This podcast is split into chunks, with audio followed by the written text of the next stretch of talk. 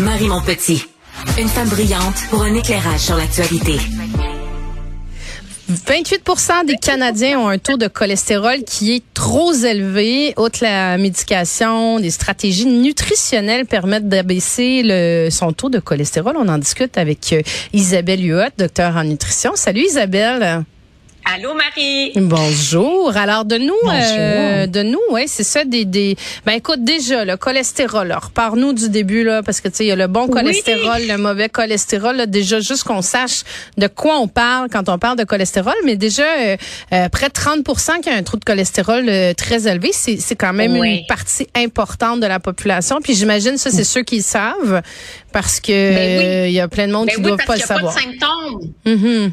Effectivement, il n'y a pas de symptômes. Puis quand on regarde, plus on vieillit, ben la prévalence augmente. Chez les 60 à 79 ans, la prévalence de l'hypercholestérolémie est de 60% Donc, euh, c'est quand même beaucoup. Donc, faut faire un bilan sanguin annuel, évidemment, pour voir son taux de cholestérol, le LDL, le HDL. Donc, d'abord, faut comprendre que 80% du cholestérol sanguin est fabriqué par le foie. Donc, il y a juste 20 qui provient d'alimentation. On a fait une chronique sur les œufs il y a quelques semaines, je pense il y a deux semaines ensemble, puis on disait, bon, les œufs contiennent beaucoup de cholestérol, mais il faut quand même dire qu'il y a une partie qui est synthétisée par le foie. On distingue le bon du mauvais cholestérol, donc euh, c'est transporté par des lipoprotéines. Quand on est dans les lipoprotéines de basse densité, le LDL cholestérol, c'est ce qu'on appelle communément le mauvais cholestérol. C'est celui qui va déposer le cholestérol dans les artères. Ça va créer des plaques. Ça va rétrécir, en fait, l'artère pour le passage du sang. Si la plaque cède, ça peut faire un infarctus ou encore un AVC. Donc, on comprend que c'est celui-là qu'on doit euh, abaisser son niveau de LDL cholestérol cholestérol, idéalement en bas de 3,4, mais si on est à risque de maladie cardiovasculaire, du point de vue génétique, par exemple, on va viser des taux encore plus bas, en bas de 2 millimoles par litre. Bon, ça dit peut-être rien, mais quand on fait un bilan sanguin, on voit les valeurs de référence et on voit si on s'en approche. Et il y a le HDL, donc encore une lipoprotéine de haute densité qui va aller chercher le cholestérol dans les artères, le ramener au foie pour l'éliminer. Donc, plus il est haut, c'est mieux. On vise un taux de HDL en haut de 1 millimol par litre pour les hommes, en haut de 1,3 pour les femmes. Naturellement, il est toujours un peu plus élevé chez les femmes. Et euh, bon, il y a différents facteurs qui peuvent hausser le HDL, mais ce qui est plus facile encore, c'est de l'abaisser via l'alimentation. Puis souvent, quand on voit son médecin, il va dire, bon, le taux de cholestérol est élevé. Donc, il y a, oui, les statines, des médicaments pour l'abaisser, mais on commence toujours, toujours par l'alimentation parce que l'alimentation a le potentiel de réduire le LDL et voire de monter un petit peu le HDL. Et puis si au bout de trois mois, on fait un nouveau bilan sanguin et si c'est pas les résultats recherchés, c'est là où on va avoir euh, une médication. je pense aux statines, entre autres. Il y a quand même 2,5 euh, millions de Canadiens qui prennent des statines pour baisser leur taux de cholestérol Et là, je sens que tu vas avoir certainement quelques recommandations au niveau alimentaire, justement, pour venir euh, contrôler ça ou en tout cas le diminuer. Là.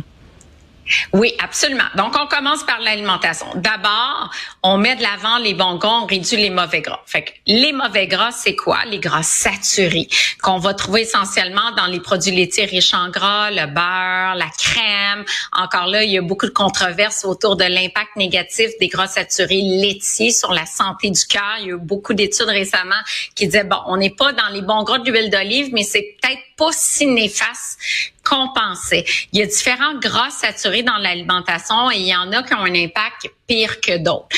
Donc, produits laitiers, peut-être moins dommageable qu'on pensait, mais chose certaine, tout ce qui est viande rouge, les viandes riches en gras, les charcuteries ont un impact négatif sur le cholestérol sanguin.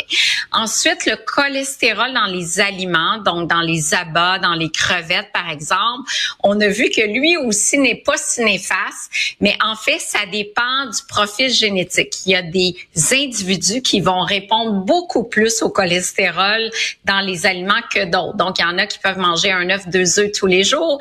Et il y en a qui doivent limiter leur consommation à trois à cinq œufs par semaine, par exemple. Ensuite, les gras trans. Les gras trans qui proviennent des huiles partiellement hydrogénées ont été défendus au Canada.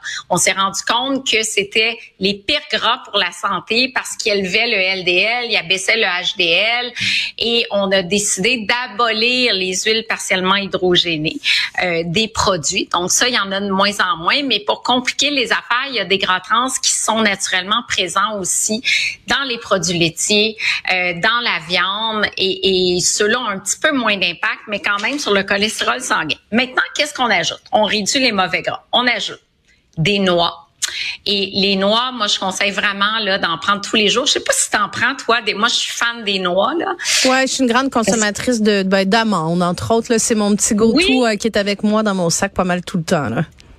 Ben, les amandes, c'est dans les super noix, les amandes, parce qu'on a du calcium, on a beaucoup de fibres, on a de la vitamine E. Donc, euh, les amandes, une petite poignée tous les jours. Euh, on a beaucoup d'études qui ont démontré que les consommateurs de noix, comme moi, comme toi, réduisent le risque de maladie cardiovasculaire de 25 on, on tente d'en intégrer tous les jours en collation, dans les salades. La noix de Grenoble, elle est très intéressante de, de par son profil en oméga 3. Donc, un bon gras qui a des vertus anti-inflammatoires on a, mais toutes les noix sont excellentes. Là, quand je regardais la littérature, il y a des, des études sur les pistaches, il y a des études sur les amandes, bien sûr, les noix de Grenoble, euh, euh, les graines également, citrouille, bref, à peu près euh, deux cuillères à soupe, un quart de tasse par jour pour avoir des bienfaits. Il y a également les fibres solubles qui vont entraver l'absorption du cholestérol. Les fibres solubles, on va les trouver dans l'avoine, on va trouver dans la, pectine, la peau des pommes, les agrumes, euh, la petite membrane blanche là, de l'orange, par exemple, du pamplemousse. Excellente, c'est une teneur en fibres solubles appréciable et ça peut faire une différence. On tente d'avoir à peu près 10 grammes de fibres solubles par jour. Ensuite, protéines de soya, on a longuement parlé cet été ensemble, Marie, du tofu. T'en consommes mais, maintenant régulièrement. Je suis tes conseils, Isabelle. Je, les intègre au fur et à mesure. Là, j'ai intégré le soya euh, soyeux liquide. Là, je sais plus comment il s'appelle. Ça, c'est fait. Euh, oui, oui, je, je, écoute, je, je, je mets à profit tes conseils. Ah oui, j'adore ça parce que les edamame, c'est une source de, de phytoestrogènes, mais également protéines de soya et d'avoir du soya tous les jours a un impact bénéfique sur le cholestérol LDL. Donc, c'est quelque chose qui peut l'abaisser. Si je regarde l'assiette type de la personne qui sort du cabinet de médecin aujourd'hui puis qui dit, bon, mais Isabelle, je vais voir une nutritionniste ça sera pas moi parce que je pratique plus. Qu'est-ce qu'elle me conseille? Ben, elle va conseiller de diminuer les mauvais gras, de mettre des bons gras, l'huile d'olive, l'huile d'avocat. Elle va conseiller de manger des noix tous les jours. Elle va, conseiller ou il va conseiller, parce qu'on a de plus en plus d'hommes dans la profession aussi, d'avoir des fibres solubles qui viennent de l'avoine, de l'orge, de la peau des pommes, des agrumes. Euh, conseille aussi d'ajouter bon la protéine de soya et d'ajouter des stérols végétaux qui est une composante qui va entraver l'absorption du cholestérol qu'on va trouver notamment dans les graines de sésame et les pistaches. Une autre bonne raison d'intégrer des noix. Puis il y a une margarine aussi proactive qui contient des stérols végétaux. Santé Canada permet d'ajouter un gramme de stérols végétaux par portion, puis à raison de 2 grammes par jour, on a déjà une baisse de, une baisse de 7 à 10 du mauvais cholestérol, du LDL cholestérol. Puis en résumé, Marie, c'est ce que je dis depuis le début, c'est quoi le meilleur régime pour le cholestérol? C'est le régime méditerranéen et de diversifier notre alimentation. Exactement. je les écoute. Euh, je t'écoute, écoute religieusement dans tes chroniques. je pensais pas que j'allais avoir un questionnaire en fin de saison. Là. Je, je, vais aller réviser tout ça. Le 1er septembre, là, ça va être ça la chronique questionnaire sur les, les quoi 60 chroniques qu'on aura fait. Non, mais de toute façon, je sais qu'en répondant euh, régime méditerranéen et diversifier votre alimentation, généralement, je suis capable de m'en sortir avec au moins un 9 sur 10 dans toutes les ah, questions que tu vas me poser. Ça, c'est clair. Ça, c'est clair, mais je vais quand même avoir des petites, des petites questions plus difficiles. Là. OK, ben écoute, je vais aller je vais aller réviser euh, tout ça. Est-ce qu'il y avait d'autres éléments sur lesquels il fallait euh, porter attention, Isabelle, pour euh, pour réduire son cholestérol aussi? Oui, oui, oui. Parmi les autres éléments, le poisson, le poisson diminue l'inflammation, qui est un facteur de risque aussi des maladies cardiovasculaires. Deux à trois repas de poisson par semaine, des poissons gras idéalement, le thon, le saumon, truite, sardine. on a fait une chronique ensemble aussi sur les poissons. L'alcool, c'est une courbe en U. Donc à petite dose, qu'on remarque, c'est que le vin rouge, notamment, contient des polyphénols, euh, du resveratrol, est protecteur dans un sens où on a des antioxydants.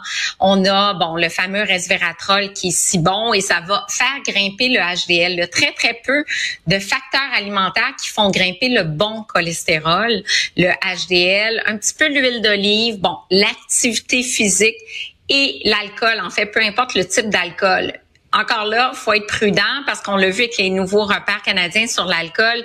Euh, trop d'alcool augmente les risques de cancer. Puis pour la santé du cœur, c'est une dose modérée, idéalement en mangeant donc le verre de vin rouge dans le cadre d'un repas où l'alcool est absorbé plus lentement. Ça peut être bénéfique pour le cœur, mais surtout le vin rouge et surtout le cépage Pinot Noir, je pense au vin de Bourgogne, là, qui ont davantage de, de resveratrol. Et est-ce que j'ai fait le tour de mon top 10? Ben, je pense que oui. Je pense que oui, l'alcool, euh, ah le sel, le sel, mais c'est pas pour le cholestérol, mais c'est vraiment pour la santé cardiovasculaire en mm-hmm. général, pour l'hypertension entre autres, qui est un, un, autre facteur de risque des maladies cardiovasculaires. On tente d'avoir en bas de 2300 mg de sodium par jour, et la meilleure façon de faire ça, c'est de cuisiner à la maison. Puis ça aussi, c'est un conseil que je répète et répète. Donc cuisiner davantage avec des aliments de base, moins de produits transformés, c'est gage d'une bonne bonne santé cardiovasculaire parce que c'est quand même la deuxième cause de mortalité, les maladies cardiovasculaires incluant les cardiopathies ischémiques, donc infarctus, mais également les AVC qui touchent davantage les femmes. Bon, j'ai pris des notes de façon frénétique pour être prête, mais je vais ajouter, je pense que si je répète aussi, euh, euh, si j'ajoute à mon à mon duo, je vais en faire un trio. Je pense que j'ajoute, on peut manger de tout, mais la modération a bien meilleur goût. Ça aussi, je pense généralement, je suis capable de, de m'en sortir si tu me poses une question. Est-ce que le sel est bon ou pas? Est-ce que le sucre est bon ou pas? Si je réponds la modération, je me tromperai pas trop peut-être. 10 sur 10. Yes, OK, ben je vais être très prête. Euh, Isabelle Huot, docteur en nutrition, merci beaucoup. Merci Marie. Bye.